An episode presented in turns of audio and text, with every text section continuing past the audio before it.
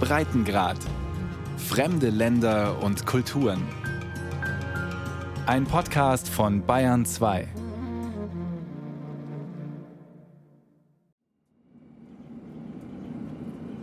Sowjetische Propellermaschinen muss man mögen. Die Sitze sind so ausgeleiert, dass man, selbst wenn man sich nur sanft zurücklehnt, auf dem Knie des Hintermanns landet. Der jedoch winkt nur ab, sodass man sich an dem Wunder erfreuen darf, dass das Flugzeug überhaupt noch fliegt.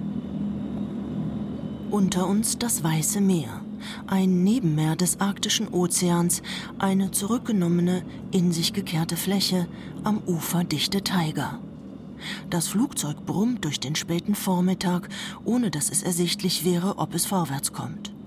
Eine gute Stunde dauert schließlich der Flug von Archangels zu den Solowetski-Inseln, einem Archipel aus sechs großen und unzähligen kleinen Inseln, die aussehen, als hätte jemand bei der Landverteilung gekleckert.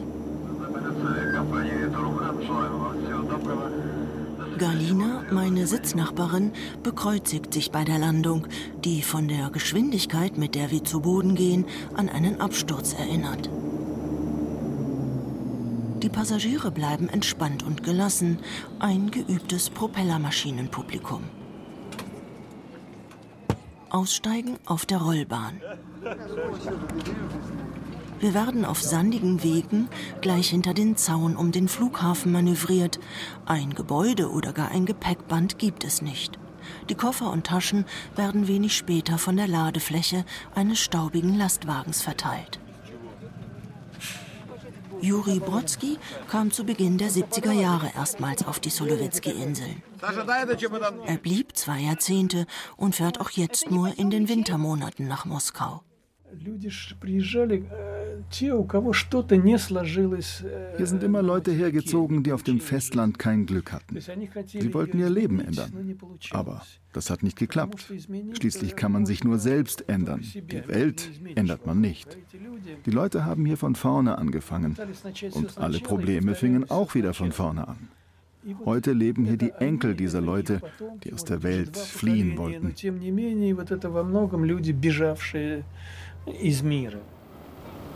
Solovki, wie man auf Russisch sagt, hat gut 1000 Einwohner.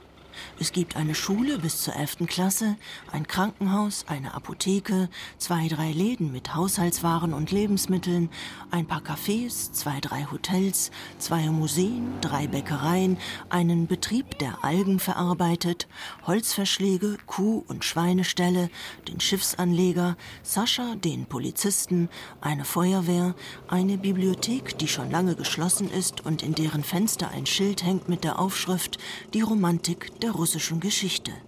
Ein paar Baracken, Wohnhäuser, Kirchen, Einsiedeleien, Kapellen und das Kloster, das den Mittelpunkt des überschaubaren Lebens bildet. Nähert man sich der Hauptinsel des Archipels vom Wasser, sieht man es schon von weitem. Am Rande Russlands und am Rand der Welt, nur 160 Kilometer südlich des Polarkreises, erhebt sich auf einer schmalen Landzunge eine mächtige Festungsanlage mit wuchtigen Mauern aus rundgeschliffenen Findlingen, an den Eckpunkten verstärkt von klobigen Wehrtürmen, hinter denen opernhaft ein Meer von Zwiebelkuppeln, Türmen und Türmchen wogt. Gottgefällige Architektur und in den Lüften ein heiliges Bimmelbammel, das der endlose Himmel schier entzweibrechen möchte. Im Innenhof des Klosters, das zum UNESCO-Kulturerbe gehört, herrscht geschäftiges Treiben. Pilger aus ganz Russland machen sich auf nach Solovki. Für Orthodoxe ist der Archipel ein heiliger Ort. Eine Gruppe von Frauen in wallenden langen Kleidern und Blümchenröcken, das Haar unter Kopftüchern, ist aus dem knapp 650 Kilometer weiter südlich gelegenen St. Petersburg gekommen. Eine Klosterhelferin führt sie durch die Verkündigungskathedrale und teilt im Ton einer frohen Botschaft mit, dass alle dabei geholfen haben, die Kirche wieder herzurichten. Die Ikonenwand sei erst zu Beginn der 2000er Jahre wieder aufgestellt worden. Noch immer gibt es im Kloster viel zu tun. Ein Ikonenmaler fügt gerade dem heiligen Nikolaus die linke Hand an den Ärmel seines Gewands. Die Zerstörungen durch die Bolschewiki waren umfassend auf Solovki. Der Name verbindet sich nicht nur mit der außerordentlichen Schönheit des Inselarchipels, sondern auch mit größtem Schrecken. Die Tschecher, der erste Geheimdienst der neuen Sowjetunion, hatte zwischen 1923 und 1933 hier ein Straflager eingerichtet. Die Kommandantur hatte ihren Sitz in der Preobrazhensky-Kathedrale. Das sogenannte Solowetsker Lager für besondere Aufgaben mit dem Kürzel Slon war die Keimzelle für den Archipel Gulag, über die der Schriftsteller Alexander Solschenizyn in seinem gleichnamigen Buch notiert Ganz wenige Tschechisten, 20, höchstens 40 waren hergekommen, um Tausende, Abertausende in Gehorsam zu halten. Anfangs rechnete man mit kleinen Kontingenten, aber Moskau schickte Nachschub ohne Unterlass. Wie denn sie niederhalten, dass sie nicht aufmucken? Einzig durch Schrecken, durch die Stange, durch die Mücken, durch das Schleifen über die Baumstümpfe, durch die Erschießungen am helllichten Tage. Lange lag über den Lagern streng organisiertes Schweigen. Juri Brodsky hat dennoch mehrere Bücher über das Lager auf Solovki geschrieben. Über 500 Lebensläufe und Erinnerungen von Gefangenen rettete er vor dem Vergessen. Eigentlich ist Brodsky Fotograf und er kam auf die Inseln, um alle landschaftliche Schönheit festzuhalten. Das flache Meer mit den hier und da auftauchenden Findlingen, die hochstrebenden Kieferwälder, die tiefblauen Seen, den wetterwendischen Himmel. Doch dann verwandelte Solovki ihn in einen Archäologen des Roten Terrors. Das erste Buch habe ich im Untergrund geschrieben. Man durfte über den Terror nicht sprechen und das Solowiecki-Lager noch nicht einmal erwähnen. Es gab eine Anweisung vom KGB für die Mitarbeiter des Naturmuseums hier, was sie sagen sollten, falls Fragen aufkämen. Als ich vor 50 Jahren hierher gekommen bin, fielen mir überall die Spuren des Lagers auf. Die Fenster waren vergittert, es gab diese Gucklöcher, durch die die Gefangenen beobachtet wurden, die Wände waren vollgeschrieben, die Fenster, vor allem die zum Meer, waren alle so zugenagelt, dass ein bisschen Licht hineinfiel, aber von innen niemand herausgucken konnte. Damals kamen viele Verwandte der Gefangenen hierher, die wissen wollten, wo ihre Leute umgekommen waren. Oder mancher Gefangene selbst. Etwa eine Million Menschen gingen durch das Lager. Zigtausende kehrten nie zurück. Hier wurden die Normen erarbeitet, die später für das ganze Land galten. Wie viel Kalorien braucht ein Gefangener? Wie viel Schlafplatz braucht ein Gefangener? Wie viel Wächter braucht man für 100 Gefangene? Wohin zielt man am besten bei Massenerschießungen? Was tut man mit den Leichen? Wie nutzt man die Arbeit der Gefangenen? Das alles wurde hier erprobt. Der Ort für dieses mörderische Experiment der Ausbeutung und Gewaltexzesse war nicht zufällig gewählt. Schon zu Zarenzeiten hatte das Kloster als Gefängnis für politisch Andersdenkende gedient. Die Zellen von Solovki waren berüchtigt. Ein altes russisches Sprichwort besagt Weiter als nach Solovki schickt man uns nicht. Schon in der kirchlichen Legende von den Anfängen auf Solovki, in der Urszene des Klosters, das eine wichtige Rolle spielt bei Russlands Kolonisierung des Nordens, steckt Gewalt. Juri Brodsky sieht denn auch eine einzige Kausalkette der Verwerfungen. Люди всегда жили на Соловках, примерно шесть половиной тысяч лет уже жили. Э, Die Inseln waren immer bewohnt, seit sechseinhalbtausend Jahren. Anfang des 16. Jahrhunderts kamen Mönche darunter Savati, der Gründer des Klosters. Er ist heimlich aus einem anderen Kloster geflohen und hat auf dem Weg andere Brüder, German und Sosima, mitgenommen. Der Legende nach ist am ersten Sonntag, als sie auf der Insel waren, ein Wunder passiert. Die Männer hören die Schreie einer Frau.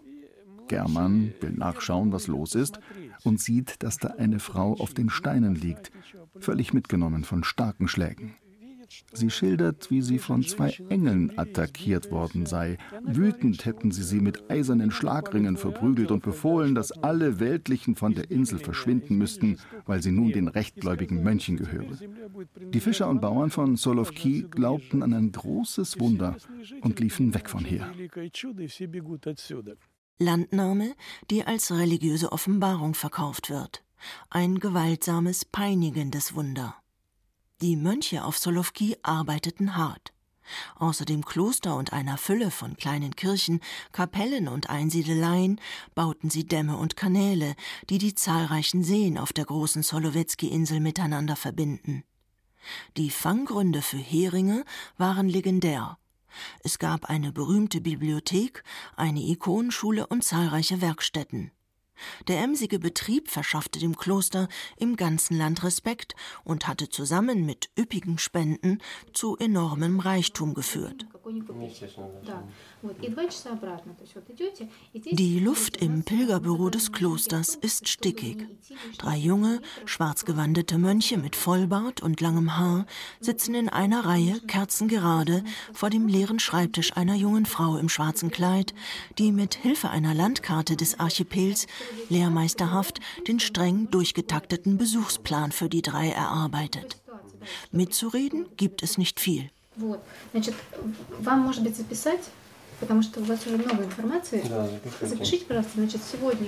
Vielleicht notieren Sie sich das. Sie haben ja schon viele Informationen. Heute um 13 Uhr das Heilige Tor. Morgen um 13.30 Uhr das Nikolskaya-Tor. Da besuchen Sie den Sekirnaya-Berg. Montag 5.30 Uhr am Nikolski-Tor, dann besuchen Sie die Insel Anser. Sie kommen um 12 Uhr an. Am Dienstag können Sie um 10 Uhr auf die Serjatski-Insel. Da ist die Kirche von Andrei, dem Erstberufenen. Muxalmar könnte auch ein Ziel sein. Hier sind die Klause von Sergei Radonjeschski und ein Damm, den die Mönche in irgendeinem Jahrhundert mit ihren Händen gebaut haben. Das ist sehr malerisch.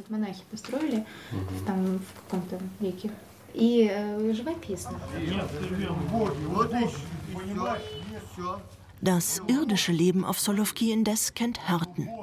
Es verläuft in den immer gleichen Umlaufbahnen.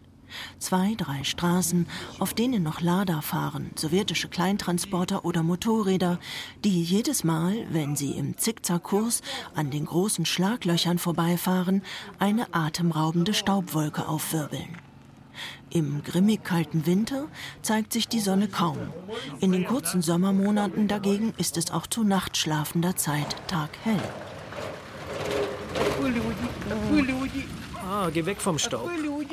Der Wagen hat so viel Staub aufgewirbelt. Unter einer Staubglocke lerne ich auf einem der holprigen Wege Jura kennen. Einen Gelegenheitsarbeiter, der im Winter für das Kloster Schnee schippt und im Sommer Heu macht. Ein abgerissener armer Teufel, das Gesicht aufgedunsen vom billigen Fusel. Er wohnt in einer Baracke des ehemaligen Konzentrationslagers. Wohnen hier viele? Ja, hier. Eins, zwei, drei Fenster. Die werden vermietet. Im Winter kommen die Leute nicht. Die leben nur im Sommer hier. Und da wohnt Kolja. Und hier eine Babuschka. Und in dem Zimmer da drüben Andrucha.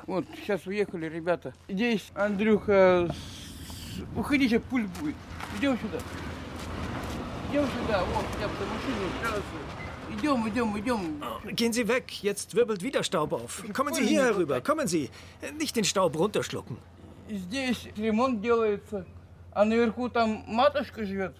Dieses Zimmer da wird renoviert. Oben leben Mütterchen Michaela und Apollinaria. Die sind aus dem Kloster.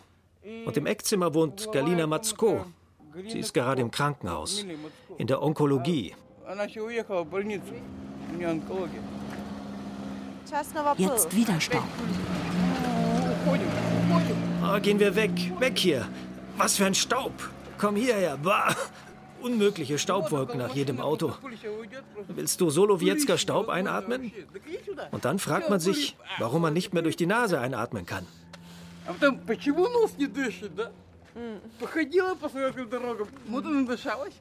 Schreiben Sie sich mal meine Adresse auf. Zivko 1, Zimmer 7. Auf Wiedersehen. Jura hat es eilig. Mit ein paar anderen will er zum Angeln. Ich will dem Museum für die Opfer der politischen Repression einen Besuch abstatten, das ebenfalls in einer grob gezimmerten Baracke des Konzentrationslagers untergebracht ist. Es war eines der ersten in ganz Russland. Die Ausstellung dokumentiert den gewaltsamen Lageralltag. 1929 kam der Schriftsteller Maxim Gorki, in der UdSSR eine respektierte Autorität, nach Solovki. Die Gefangenen bekamen an diesem Tag Zeitungen in die Hand gedrückt. Es sollte nicht nach Baumfällen und Torfstechen aussehen, sondern nach intellektueller Arbeit. Alle hielten die Zeitungen, für Gorki sichtbar, falsch herum. Der Schriftsteller wollte den Moment der Wahrheit aber nicht bemerken und gab in einem Interview zu Protokoll, dass er von den Erfolgen bei der Umerziehung, Zitat, fasziniert sei. Sie betreiben etwas Großes, Gewaltiges. Nach Schließung des Konzentrationslagers 1933 erkor die sowjetische Nordflotte Solovki zu ihrem Stützpunkt. Für den Rest des Landes waren die Inseln damit verbotenes Terrain. Erst seit 1989 ist das nordische Inselreich wieder an die Welt angeschlossen. Gorbatschows Perestroika löste die Sperrzone auf. Tatjana Wassiljewna kam sofort und blieb. Die Meeresbiologin war knapp 20 Jahre Mitarbeiterin des Naturmuseums auf den Inseln. Die Tür zu ihrem Haus, einem heruntergekommenen Kasten aus der Brezhnev-Zeit, umstanden von Brennnesselarmeen, und die Tür zu ihrer Wohnung stehen offen. Auf Solovki schließt niemand ab. Zur Bullabü-Idylle rundet sich die Welt hier trotzdem nicht. Da stören schon allein die überall vor sich hinrostenden Auto- und Lkw-Wracks in den Gärten und Höfen. Das Leben hier ist schwer. Es ist schwierig, sich zu verpflegen. Im Winter sind die Preise sehr hoch, weil alles eingeflogen werden muss. Die Leute haben aber wenig Geld. Ein weitaus größeres Problem ist aber die Korruption.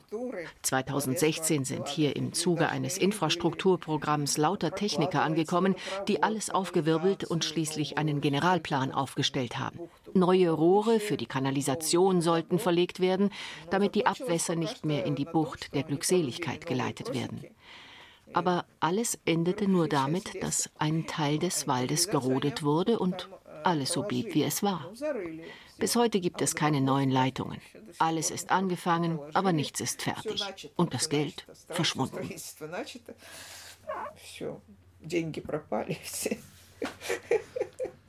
Über die Frage, wohin das Geld verschwunden ist, geraten die Einwohner bis heute in abendfüllende Wettstreits der Mutmaßungen. Die Bucht der Glückseligkeit erstreckt sich direkt gegenüber dem Kloster. Nachmittags wird das flüssige Lichtsilber hier zu Bronze. Vielleicht daher der verheißungsvolle Name.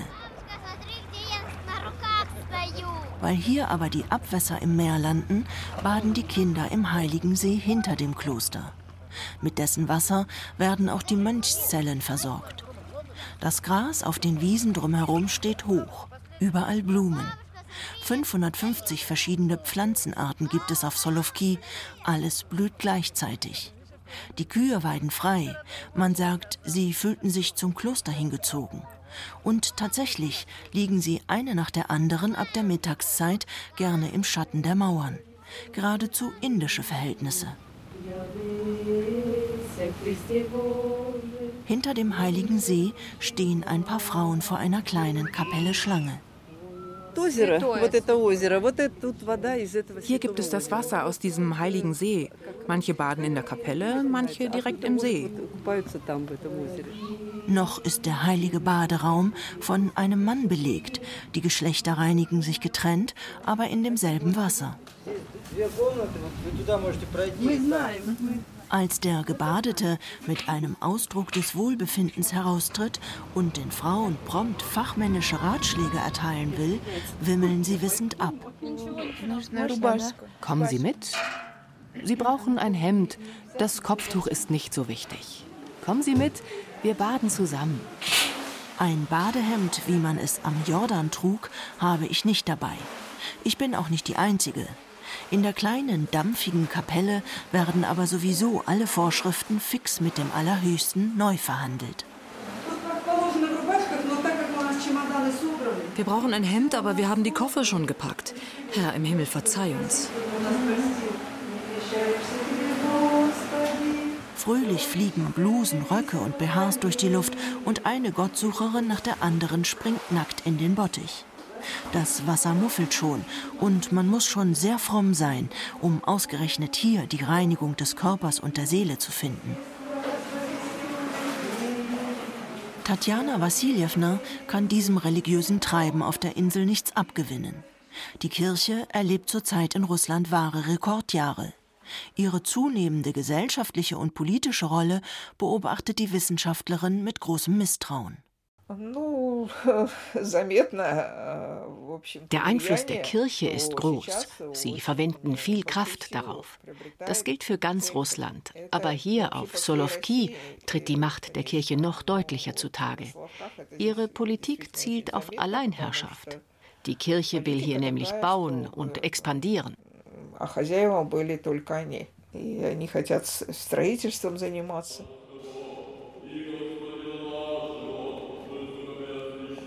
Gottesdienst ist in den Sommermonaten, wenn die Pilger nach Solovki kommen, fast immer. Wer für das Kloster arbeitet, muss zur Andacht kommen, erzählen die Leute.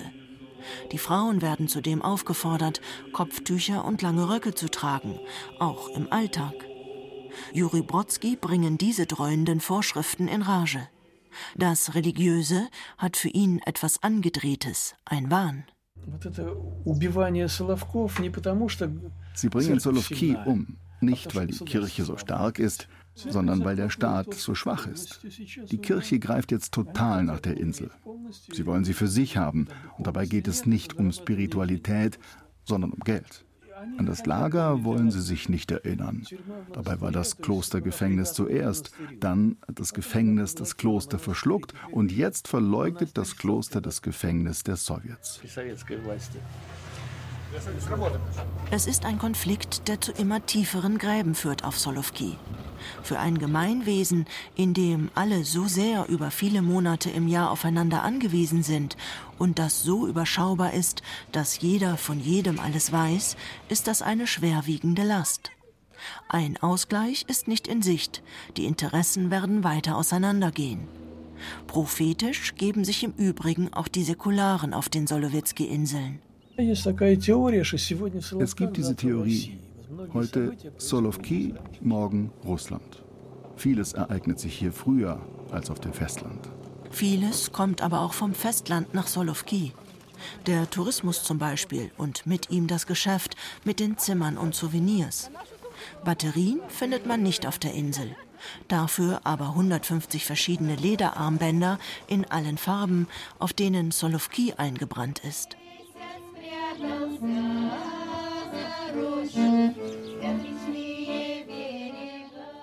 Zu den absoluten Höhepunkten im Jahr auf Solovki gehört der Auftritt des Archangelsker Chors. Sieben Frauen mit Kokoschniki im Haar, schön geschnitzten und mit Perlen verzierten Spitzenkämmen, singen und schmettern einen ganzen Nachmittag russische Volksweisen. Für einen Augenblick fühlen sich dann alle mit der Vergangenheit versöhnt. Trotz allem.